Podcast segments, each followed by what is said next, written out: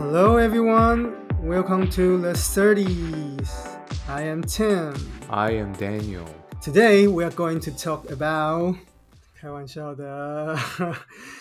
大家好，欢迎来到三十年的舒适圈。我是 Tim。我 Daniel。对，就是前面啊，吓一吓大家啊。你以为变英文 podcast 没有了？下集我们用台语好了。 台语真的没办法，台语台语比英文还烂。好，那今天呢，我们要讲什么书呢？要讲一个很有趣的书，是一个大家都做的很好的一件事情啊。什么事呢？就是耍废。哇，这个我在行的，我在行的。没错，先问一下 Daniel，Daniel，你觉得自己是一个喜欢耍废的人吗？我觉得。应该每个人的心里都是喜欢耍废的，只是罪恶感会让你觉得不要耍废。那你嘞？你会觉得喜欢耍废吗？其实我自己，如果照你这个说法的话，那我自己就是比较奇怪，因为我我觉得我的个性让我自己很难放空，这也是为什么我会选择这本书的其中一个原因。那因为我特别需要学习这本书的一些技巧，因为我其实有一点就是形式力上瘾的感觉，就是我。我有点就是计划控这样，我每天都会用形式一写好说今天要干嘛干嘛干嘛，然后如果我没有带形式一的话，我就会很紧张，所以后来我就换成 Google Calendar，因为以前我是用一本用本子写，然后有时候本子忘记带，然后那天我就就是觉得哪里不对，一开始就只是。记录嘛，记录今天要就是记一下今天要干嘛。那后来就是演变到，比方说像假日，就我有一整天的时间的时候，我会甚至我会就是用一二三四标注说今天早上起来第一件事要干嘛，第二件事要干嘛，第三件事要干嘛，然后一一的就把它完成。然后如果有这样完成的话，我就会觉得很开心。今天啊做了很多事情，赞哦，是是什么都要安排好了，就要有一个固定的脚本在每天。的一开始，对对对对对对，就先写好，就会觉得很放心。这样就是，然后今天就是照着我的计划走，我觉得很放心。这样，但是呢，这个就会产生另外一个问题，就是我已经有点影响到我，因为其实你一天一定会安排很多事情嘛，然后人都有那种往往过度安排事情的的倾向，因为其实你在每件事情跟每件事情中间，其实难免会有一些，比方说找停车位找太久啊，或者说是塞车啊，这种你没有办法预期的事情。往往都会发生。那但是你在预估进度的时候，其实你你在写行事历的时候，其实你往往不会把这些时间加进去。所以，比方说你常常就会说，哦，今天呃假日一整天，那你可能就会说，啊，那我要做六件事情，那最后就只做了四件，通常都做不完，我就会觉得非常的觉得啊，今天很多事情没完成，就会觉得反而反而变得不开心了，很麻烦。哦，你说你把事情塞太满，结果发现你根本做不完。对对，可是你如果不塞满，又会觉得好像不够，空虚。对啊，就觉得说今天还可以做更多，今天只做这样三件事，这样可以吗？这样，其实我有时候，比方说睡前的时候，我就躺在床上的时候，我就会自己开始回想，比方说今天下班哦六点，那这样回到家七点之类的，买完饭回到家七点，那七点吃完饭八点洗澡八点半之后干嘛干嘛干嘛，然后就会想我今天到底在干嘛，然后最后发现说，哎，到十点就那个时间加完之后，发现哎，其实到十点半就没有了，可是现在十一点半，那中间这一小时去哪里了？那我就会觉得。啊，干！我浪费了一一小时，我就会觉得干今天浪费一小时不爽，就是已经 有点，我我我我有点这种有点偏执到这种地步。看有点他有点影响到我了，就是有点让我觉得，因为他让我心情不好嘛，所以其实这样这其实我觉得是一个是不好的。嗯，有点过度量化你一天的时间呢。其实有时候稍微直化一下会比较好，可能留一个缓冲比较 OK。对啊，而且每天的行程其实你一样会有那种，比方说你洗澡，你你说啊我洗二十分钟。看，其实你就是洗了半小时啊，因为你就是少算啊。你在算的时候，你回想的时候，你就是少回想进去啊，或者说你没有把用手机跟朋友聊天的时间加进去，什么？我以为你要说洗澡，就那一天刚好洗多洗别的地方洗比较久，所以就洗半小时。没有没有，你说。洗别人的骑别人的身体，我没有说，没有这种，没有，对啊，所以就是这一类这些事情，那就会反而会影响到我，所以我就特别觉得这本书很适合我，嗯哼，这是个人的个人的层次，那其实以整个社会的层次，其实我们可以看到。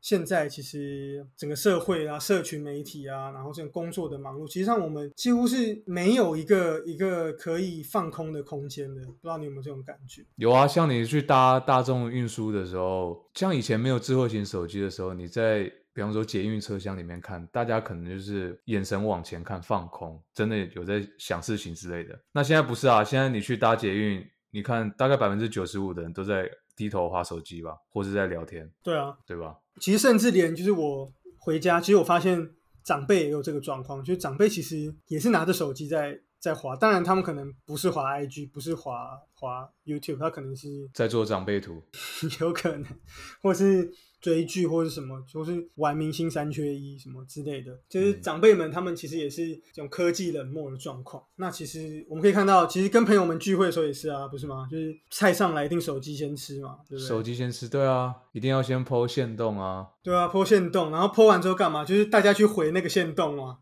对，然后然后你又要回他的回复，对，然后会把他的线动弄到我自己的线动上面。那你刚刚不就才拍你自己的？为什么要要要要那个弄别人的？我分享你的分享，各式各样，对啊，就是这种。那就是另外就是，其实手机也是啊，就是让我们其实不论在排队的时候，本来排队的时候是可以稍微放空一下。那本来搭捷运的时候是可以看看窗外温户线的温户线，那可以看看外面，或是搭公车的时候可以看看外面。但其实现在大家就是都在用手机，所以其实不太有一个可以让。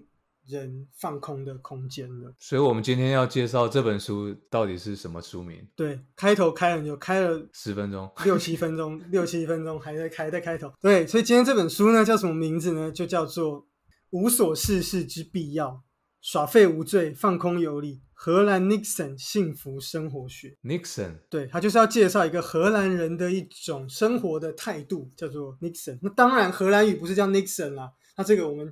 但我不会荷兰语嘛，所以这个请 Google 小姐来帮我们一下。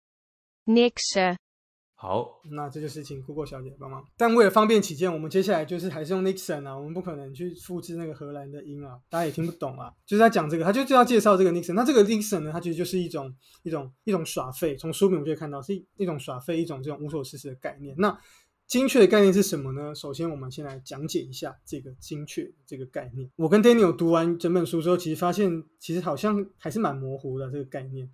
那。那那因为这个 Nixon 可能本身也没有什么特别的这个技术，所以作者就是其实用了很多的嗯周围的一些佐证来去说明说，哎，怎么样的状况是 Nixon，那怎么样是怎么样不是，他去去说明。他本身的其实没有一个很确切的解释。他作者也讲到说，他其实有去问了荷兰人说，那 Nixon 到底是什么意思？其实荷兰人，呃呃，应该说他有跟荷兰人讲到 Nixon 这个东西，那其实也没有太多荷兰人跟他讨论到定义的问题。荷兰人就是好像就。自然而然就知道这个概念的感觉。嗯，那如果如果作者问你的话，你会用什么样的中文词汇去描述 Nixon？在回答这个问题之前呢，我先介绍一下这个作者是谁，他为什么会在荷兰啊？那他这个作者叫做这奥尔奥尔加麦金。那他是一个波兰籍的作家、记者和翻译。那他因为呃一些工作所需，因为一些状况，所以他嗯移居到了荷兰。他是曾经为《纽约时报》《华盛顿邮报》啊，然后《卫报》等等的一些知名的媒体，BBC 等等知名的媒体，他都有撰文。他是一个就是这个记者嘛，他的文章的内容也很广泛啊，亲子教育、移民啊、语言、妇女的问题等等等等，健康议题等等等等，他都有。他为什么会？喜欢上这个概念，就是因为他其实他是波兰人嘛，我们知道，所以他刚移居到荷兰的时候就不太不太适应当地人的这种直率的性。后来呢，在接触之后，就发现说，发现发现一些荷兰人很有趣的地方，那也发现了这个 Nixon 的这个生活的哲学，他就觉得很有趣。所以他在二零一九年的时候呢，他就在《纽约时报》上面就刊登了一篇关于 Nixon 叫做关于 Nixon 的文章。这篇文章就是火了，被疯传超过两天，被疯传超过十万次。那也引起很多的关注，在西方引起很多的关注。我想应该也是因为这个原因啦，所以出版社就找上他，然后把这本书就是整个扩写，变成了一本呃专书。在台湾呢，是由这个平安文化所出版的。在二零二一年的时候，七月二十六出版，所以是一个非常新的一本。就上个月吗？对对对对对，就上个月才出版。那还有一点，我刚刚想到很有趣的，就是这本书还有一个我们选择的原因，除了刚刚的那些高大上的理由之外，还有一个理由是在我当编辑的时候，我曾经有审阅了这本书，然后我其实想要出这本书的，因为台湾还没有介绍这个概念的专书，其实西方有有英文的讲 Nixon 的书，但是台湾都还没有翻译的。所以我想要出这本，那我也觉得这种耍废，这种我就烂，你看就觉得很适合现在的台湾嘛。台湾现在不是大家都是对我就烂，觉得很适合，不是那个贴图嘛，对不对？对那个比我就烂，比一个赞的那个图对我就烂嘛，所以我觉得哎，那后来其实也出了很多本一些这种。韩像韩国那边的一些几本一些这种我其实可以很废的这种书，对对对对对，那我就觉得哎这个这概念不错，那其实那时候想出，但是后来呢，嗯，在经过在竞标的过程中我没有标到，我就特别的对这本书念念不忘，他就就那种感觉就是很像是大家一起要拔一个妹，然后就我被拔走了，这个妹被拔走了。的感觉，那这不这不适用于你，因为如果你要拔一个妹，一定是你拔到啊。没有没有没有没有没有，不是不是我这个失败例子很多，做一期节目跟他 开玩笑的，所以就是我就觉得呃，我我很好奇他后续的发展，结果结果其实很久，因为那个在标这本书其实已经很久，我都快忘记有这本书，其实好像是二零到一八年嘛，一九年已经。两年前的事情了，两三年前了，嗯，然后到现在我都不做编辑了，然后他才出版出来，这也是另外一个我想选的原因啊，因为我呃是这个曾经选过的书，了解，已经忘记 Daniel 刚刚问题了，我我问你说，如果 Nixon 用一个中文词汇来解释的话，你会用什么词？OK OK OK，那这个呢，其实书里面也有提到，书里面呢第一章荷兰压力管理中心，它有给了一个定义，它就是说。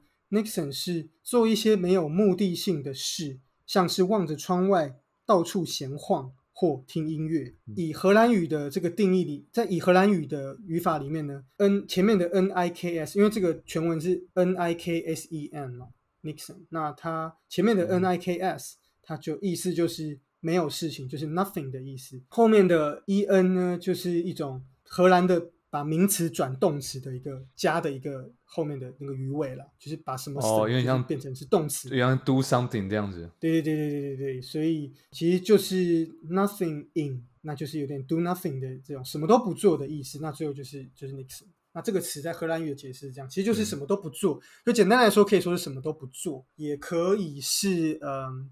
休息是放空，是一种懒惰，或是像刚刚讲的做无目的性的事，或是也有一种像我们那种道家这种无为的这种概念。哦，是不是有点像耍废或是冥想这两个中间？我自己是觉得其实更偏向是耍废，因为作者其实有提到，它其实是一种。冥想的反面，因为冥想其实我记得 Daniel 应该也有冥想过，对吧？那我自己也有，但我虽然说我都冥想到睡着，但就是他其实蛮花，对他蛮花心思吧。你要想什么一个什么光球从头上这样怎么传到，就是你其实蛮累的。其实然后你又要坐坐姿端正什么，但 Nixon 他有点像是相反，因为其实冥想是其实冥想是有意识在做一个什么事情，但是 Nixon 他是更偏向耍飞，但是它是一种。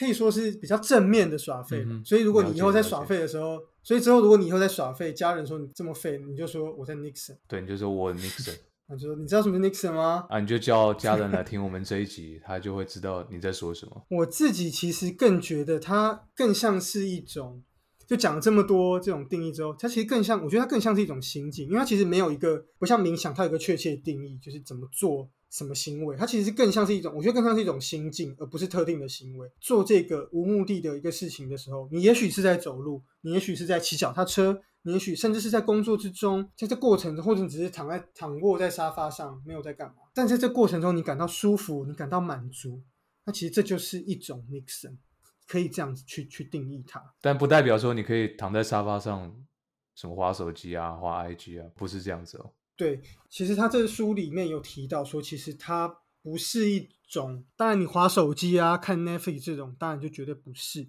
那当然也不是一种工作，比如说你如果躺着，那当然你其实一直在心里在想着说啊，明天的报告，明天要有一个部门的一个大会议，怎么办？那或者说你在想说啊，糟糕，这个衣服还没洗啊，这个怎么样怎样？就在或者说如果是有有有小孩的，看想啊，这个。小孩的这个尿布是不是要换？这些东西，这些作者把它说是一种叫做情绪劳动。那情绪就是情绪嘛，劳动就是劳动。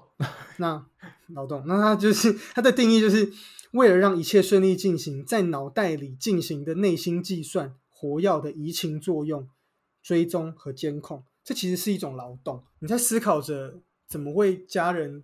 的福祉去去让它增加的时候，或者你怎么去在想，或者你在心里在想说啊，接下来要买哪只股票，其实这是一种劳动，嗯，这种担忧是一种劳动，所以它其实不是 Nixon，因为它其实并没有你没有感到舒服跟满足，嗯哼，那它的好处是什么？就是其实可以让我们休息，那让我们回复呃注意力，因为其实注意力是有限的嘛，就我们可以知道，你不可能呃好连续好几个小时都保持专注，所以其实你有一些这种 Nixon 的行为，可以让你恢复注意力，那也是一种 self care，一种自我照护的一个一个机制，让你自己能够身心都在一个比较好的状态，大概是嗯，等于说平常橡皮筋拉得很紧，用 Nixon 来当做放松的要动作，松一下，伤起来，对，要这样一下紧一下松，要这样。对 黄标。像我记得，哎，我之前上集，哎，好，那接下来呢，我们就来讲完定义，我们来介绍大纲的部分。那这本书呢，分成了六个章节嘛。那第一章呢，就是我们刚刚前面所提到的定义，什么是 Nixon。接下来呢，第二章呢，作者紧接着介绍说，那荷兰是怎么样的一个国家？那它为什么能够塑造出这一个快乐的 Nixon 的这个概念？第三章的的部分，作者提到了，那为什么现代人很难去做 Nixon？就像我们前面提到一些这些社会上的状况。那另外作者也提到说，其实我们先天就有一种不喜欢 Nixon 的一种心理，因为其实从中世纪的时候，这种怠惰就会跟罪恶被绑在一起。呃，我们可以看到，忙碌其实某种程度上也变成一个身份的象征。就是你看公司的主管，其实你就知道了，基本上都是很忙的，天天开会，对啊，就是一个会接着一个会。那这种忙碌，其实就某种程度上，呃，代表着你是一个被需要的状况。如果是公务员的听众，我就不确定了。等一下公务员全部来踏伐，是你说哎哎怎样？是什么意思？不是我我 好开玩笑，开开玩笑的啦。我是说，但是我我就我看到的啦，就是我公司里面的主管们其实都是比较忙的，他就是很多会议，一个会议接着一个会议一直开这样。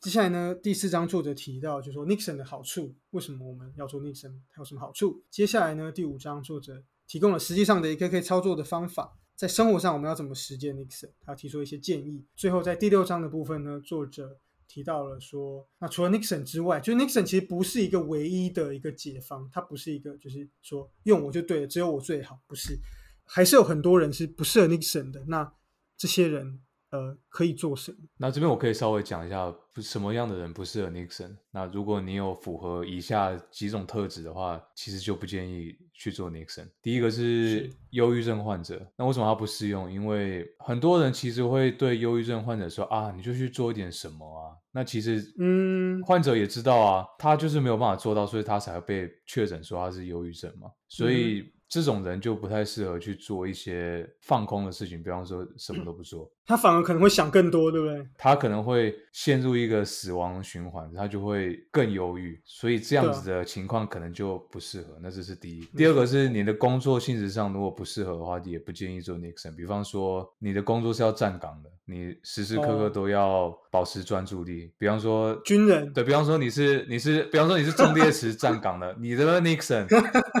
完蛋了嘛？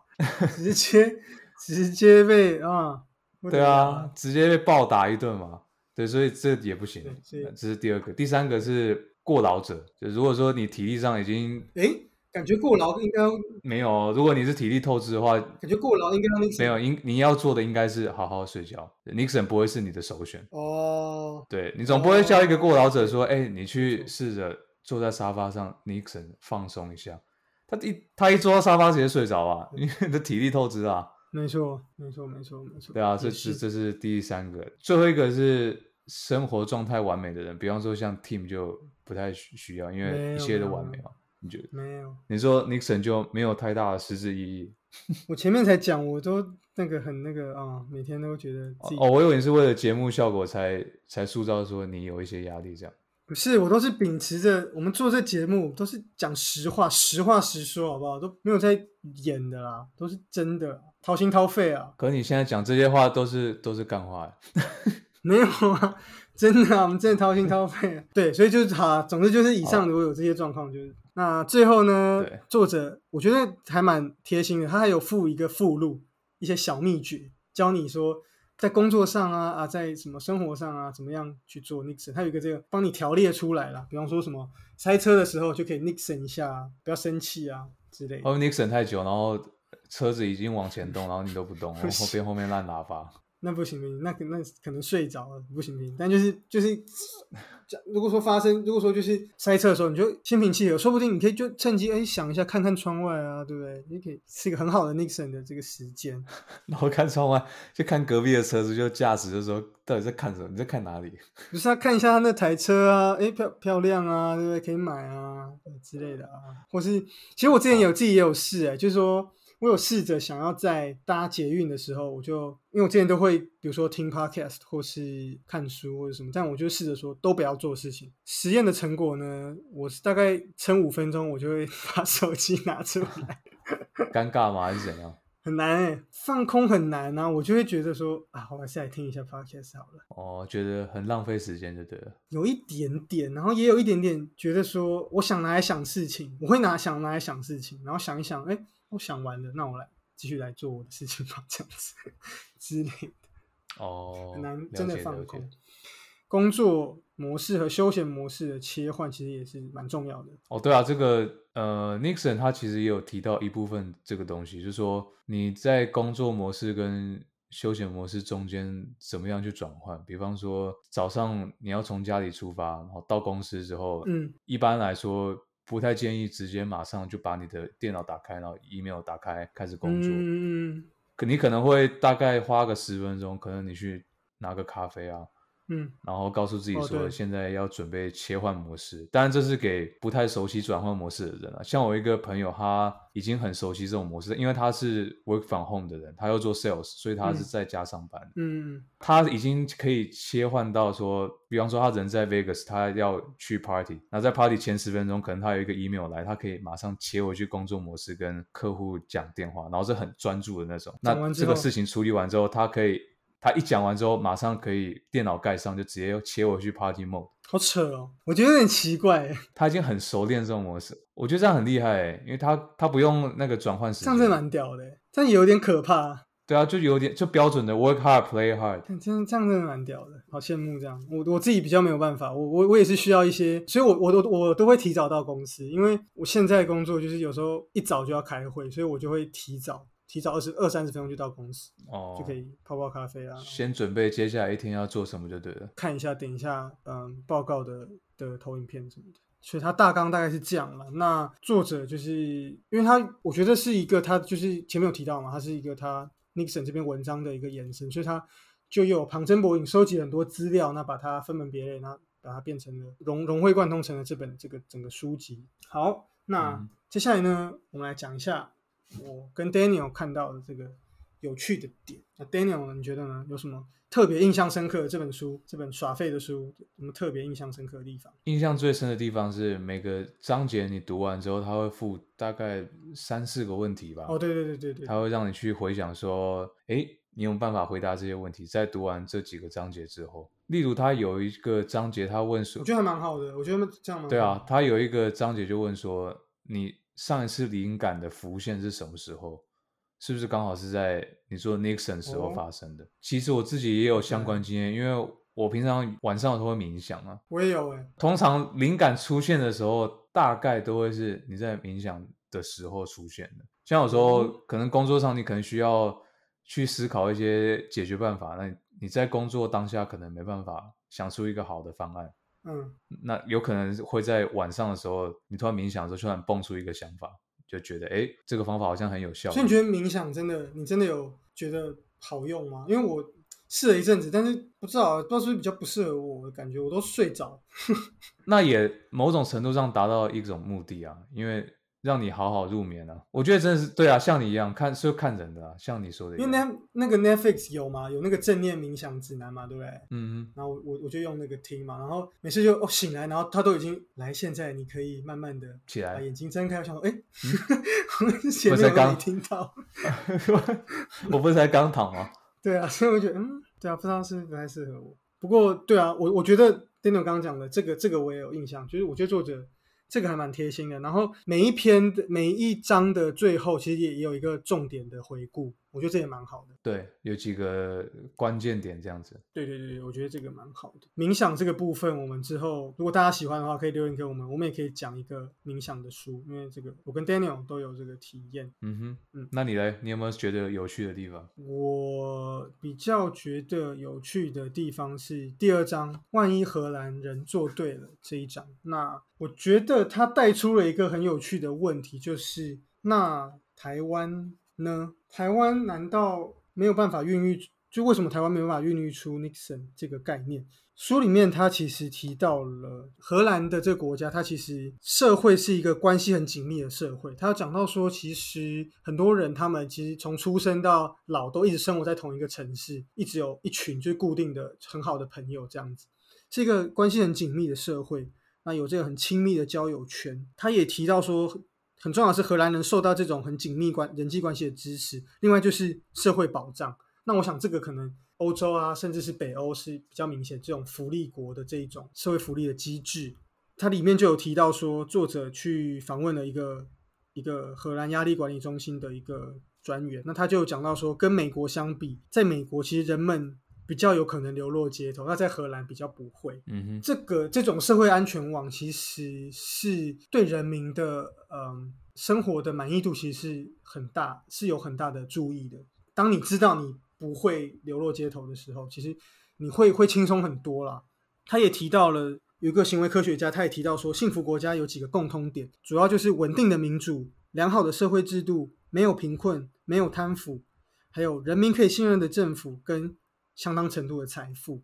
那针对这几个点，我就觉得很有趣，因为我就拿来去跟台湾比，我觉得说，诶，台湾台湾有稳定的民主啊，也有良好的社会制度啊，嗯贫富差距其实也不算太大，在亚洲上面，其实台湾贫富差距其实真的不算大。你说跟韩国比的话，贪腐也还好，嗯，还好，对啊。如果你要比，当然没有荷兰这么好，跟谁比？你刚刚要跟谁？你要跟谁比？阿富汗，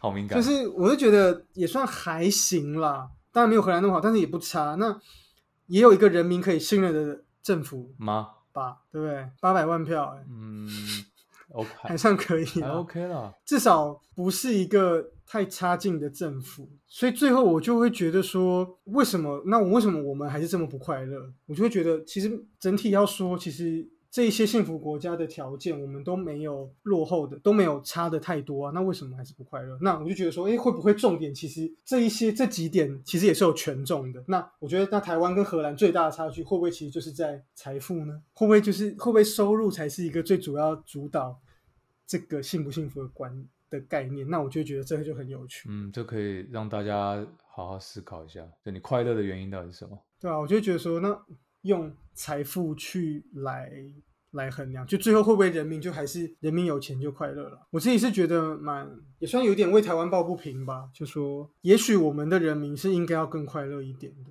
也是绝对有快乐的资格的，嗯哼，只是可能大家，那这就牵扯到另外一个啦，就说会不会其实华人的社会有另外一套的思维的模式，它可能跟欧洲的这种思考不太一样，让我们比较容易不满足、不快乐。可能我们比较容易跟别人比较啊，或者说是呃，我们对于头衔、对于金钱的要求比较高啊，对啊，我们都看到嘛，就是长辈们其实有时候过年的时候，对吗，都是去比啊，对啊，那个谁家的谁谁谁啊。长多高啊？读书考几分啊？台插电啊，连插科或是红插海啊，哎、哎，没有插喂，就是就是那两个字而已 之类的啊，或者说是对不对？平插国啊，在在美国的他在平插国，脸插书啊，网插飞啊，古插哥啊之类的，怎么都两个字啊？会不会就是我们比较容易有一种这种跟别人比较的这种想法？会不会呢？这我不确定。会不会这也是我们一个不快乐的来源？就不确定。嗯哼，假设荷兰有那些条件，我们也有的话，会不会我们缺乏的其实是别的。是这一些比较心理层面的？嗯，对啊，或是我们应该要更知足一点呢？或是我们该 Nixon 多一点呢？嗯对，可以哦，我觉得大家可以试试看。又或者是会不会工作也有关，会不会工作也有关？可能台湾的工时比较长，对不对？会不会荷兰工时比较短，所以他们更多时间能够达到就是 work life balance，对不对？这也是 Daniel 非常非常在意的一点，对啊，超在意对。不对？那会不会是这一点让我们比较不快乐？而那些什么贪腐啊，那些只要其实过了一个 pass 一个 bar 就可以了，我不知道，这我觉得蛮有趣的。嗯哼。还有其他点吗？Daniel，你有没有还有其他觉得有趣的？有第四章，作者有讲三种拖延者，他把它分成三类，嗯我觉得蛮有蛮有意思的，因为因为我自己之前也有拖延症。那三种是第一个是焦虑型拖延者，就是说你会因为有一个、嗯有一个期限在那里，就就会觉得感到焦虑，但是你又不想要去动手把那些事情做完。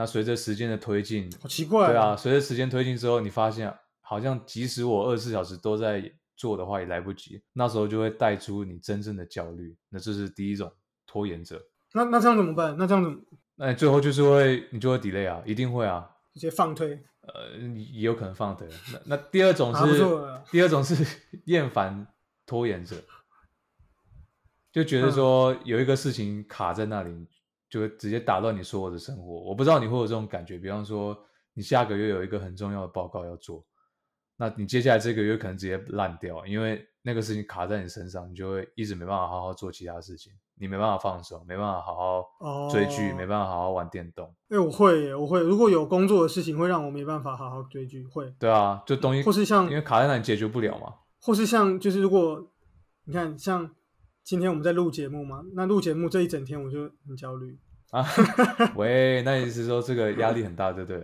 因为就是怕没有办法没有做出好东西给各位听众嘛。们都是为了要呈现好的节目给大家，有没有这个厉害了，直接甩锅给听众。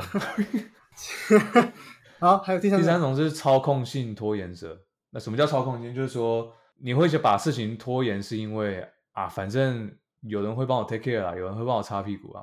啊，节目我不用弄，我不用弄哦大纲啊，因为反正听会帮我弄啊。没有，我开玩笑，我只是一个举例啊。哦，对，这就是。好，今天节目到这边，喂，不录了，不录了，不录了。没有开玩笑你才输不起。，OK，对，因为因为我自己有拖延症，所以我才觉得呢很，我自己有拖延症啊，这我比较偏向，是哦，我可能有一点第一像第一种焦虑型拖延症。看不出来，哎，看不出来，哎我会啊，看不出来，因为有时候时间压在那，我会觉得，哎呀，好像还有很久啊，先休息一下好了。然后一直拖拖拖到最后，可能最后两三天就会说，哇，这案子好赶。我记得好像有一个画家有画过肖稿，大家知道肖稿一个 YouTuber，、他他有画一个，就是说还有一个礼拜，他就一直在放松追剧，最后当天半夜才在那说，哇，这 case 好赶啊！我自己会有点这样是，不是跟我们，是不是跟我们写那个什么寒假作业一样，呃，暑假作业对啊，最后一天才把没最后一天把暑假作业全部干完，然后前面都在放假，对啊根本没有人暑假好对啊，根本没有人。会每天写啊，然后什么日记，还要写什么日记，都是最后一天才掰前前面三十天的日记，对最后一最后一晚上写三十篇日记。对啊，对啊。那后来呢？有克服了吗？还是怎么样克服？呃，其实我克服的方式应该是呃，给自己一个放空的时间，然后想一下这个实现到底有多严重，你要赶紧把它处理掉，才不会影响到接下来的事情，也不会影响到你的工作表现，也不会影响到大家对你的观感。如果你一直拖延的话，大家就会说啊，反正你就是没办法准时交了，等于说跟自己一个对话吧，跟自己用理性说服自己，理性说服自己的感觉。算是吧？难道有比较感性的说服方法吗？我的意思是说，就是用理性来压，就是超我碾压法，诶、也 用你的超我来，就是这样灌输自己一定要做这样。对啊，或者说你可以让自己每天做一点点，这样可能比较比较舒服嘛，总比你最后一天全部干完好吧？对，每天做一点，每天做一点，可能就好一点。那所以你是在看这个 Nixon 之前，这本书之前就悟到了这个道理，就对了。哎，对，莫名其妙就发现，哎，我其实学的就是 Nixon，只是自己不知道这个叫哦练武 Nixon。奇才，练武奇才啊！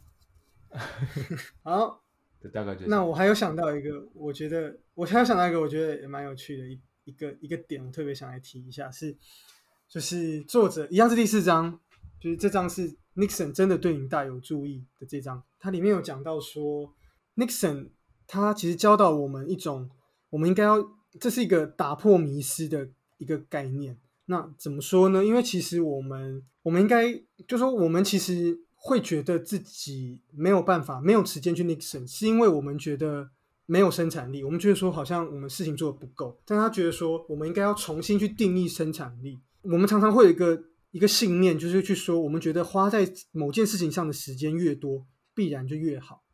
对，我们可以看到我们在办公室嘛，就是我们就是被公司规定就是要赚那八小时嘛。但是你不觉得很荒谬吗？那八小时你真的都很认真吗？你真的都没有放空吗？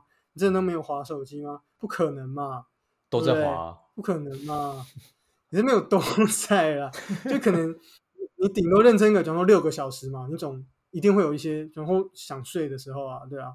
所以他就讲到说，其实不是时间越多做时间越多必然就越好，很多时候我们。